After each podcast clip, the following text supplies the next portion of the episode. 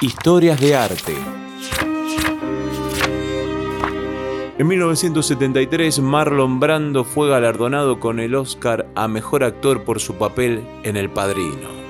Sin embargo, el actor rechazó recibir el premio ya que no estaba de acuerdo con el trato que Hollywood le daba a los pueblos originarios.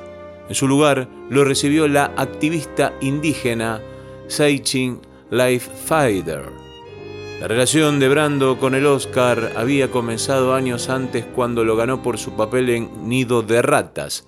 Cuenta la historia que en 1971 el actor se presentó en la academia para pedir otra estatuilla. Se la habían robado ya que el actor la usaba para que no se cierre la puerta de su casa. Historias del arte. Radio Yupa. Cultura y Patagonia en sonidos.